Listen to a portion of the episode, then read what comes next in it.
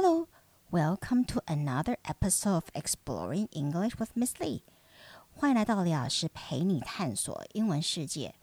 你知道我们的呃我们在盖房子的主要的建材就是混凝土，也就是 concrete concrete。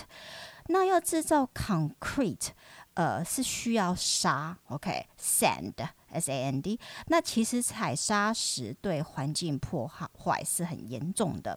我们也常常在新闻里里面听到，就是采砂石业者在非法的状况下去开采河床的砂石啊，呃，然后破坏了那个周遭的生态环境。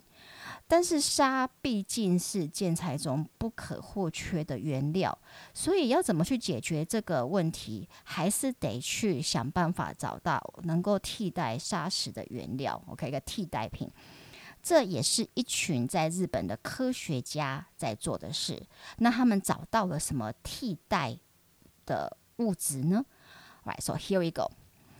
A group of scientists in Japan wanted to find a way to reduce the usage of sand in concrete because mining sand causes huge destruction to wildlife, coastlines, and ecosystems.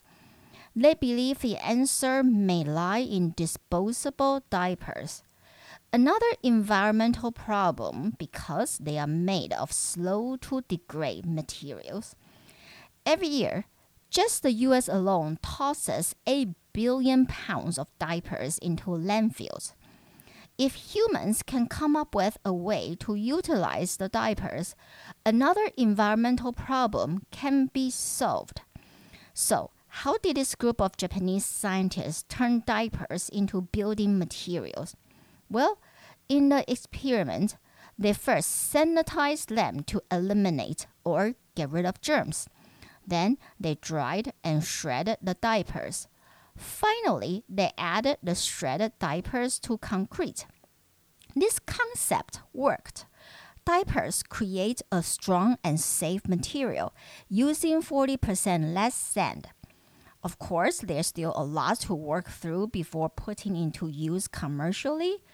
Obviously, the biggest challenge will be to persuade people, consumers, to use concrete made with soiled diapers.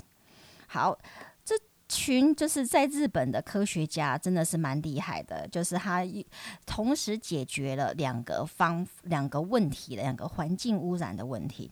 so, a group of scientists in Japan wanted to find a way to reduce the usage of sand in concrete.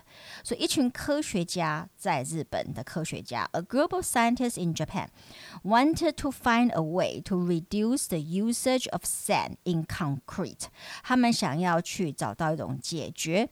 就是呃，concrete 混凝土里面使用沙的这个 的减要减少砂石的使用了，OK？Because mining sand causes huge destruction to wildlife，因为采砂 mining sand causes 引发引起 a huge destruction to wildlife，它会引起很大的破坏对于野生动物，and also 呃 to coastlines，还有对我们的海岸线这个破坏，and also ecosystems，还有生态系统。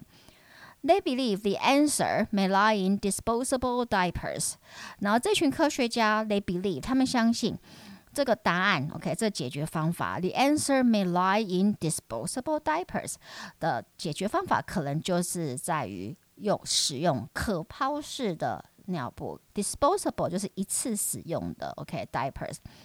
Another environmental problem，那当然，disposable diaper 就是我们说可抛式的尿布，它也是另一个呃环境的问题了。OK，环境污染的问题，because they are made of slow to degrade materials，因为这种可抛式的尿布，它们都是以呃 slow to degrade made of slow to degrade materials，就是它们是以很慢慢要花很久的时间才有办法。分解的物品材料来制造的。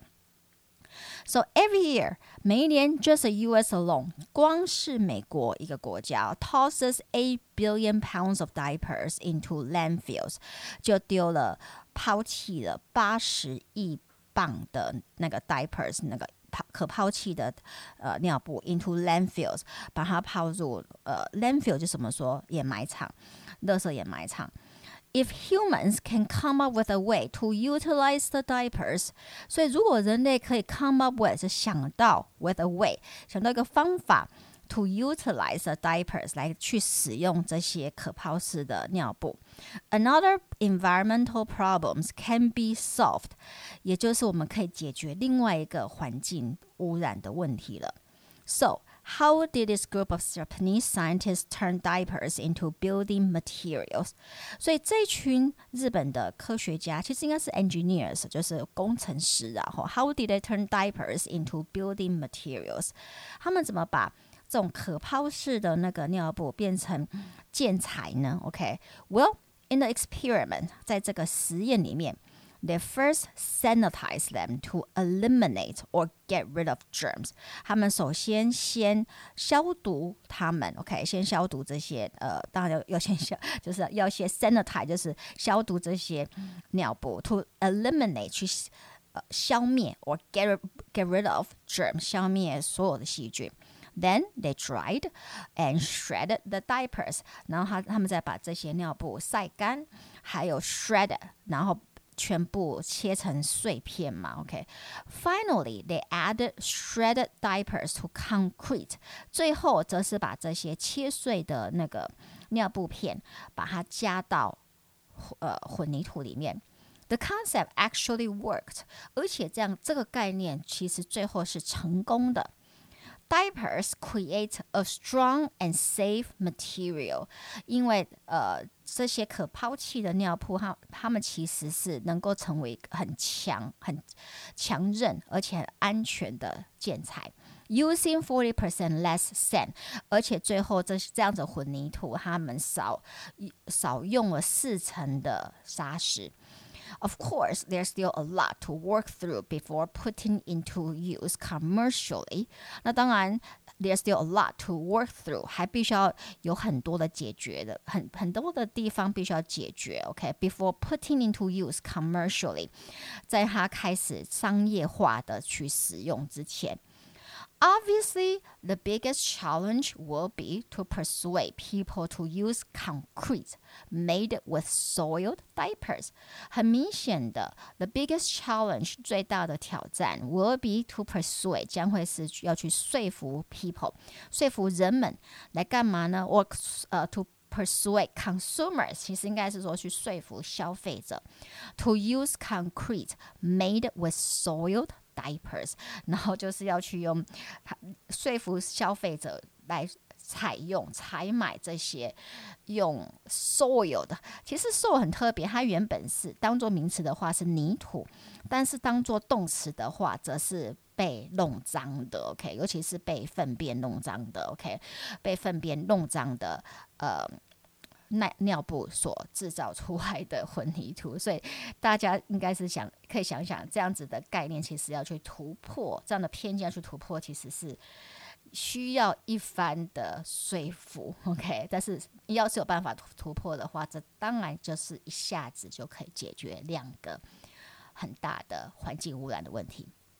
Alright，如果你觉得我的 Podcast 对你的英文学习有帮助，就请到 Apple Podcast 帮我按五颗星订阅和分享，也可到李老师陪你探索英文世界的脸书和 IG 粉丝专业按赞、追踪或留言。我现在有 YouTube 咯 y o u t u b e 专门用来介绍和解释单词和它的词性变化和用法，也会有片语的使用。只要搜寻李老师陪你探索英文世界就可喽。那我们就下集见。Talk to you next time on Exploring English with Miss Lee. Goodbye.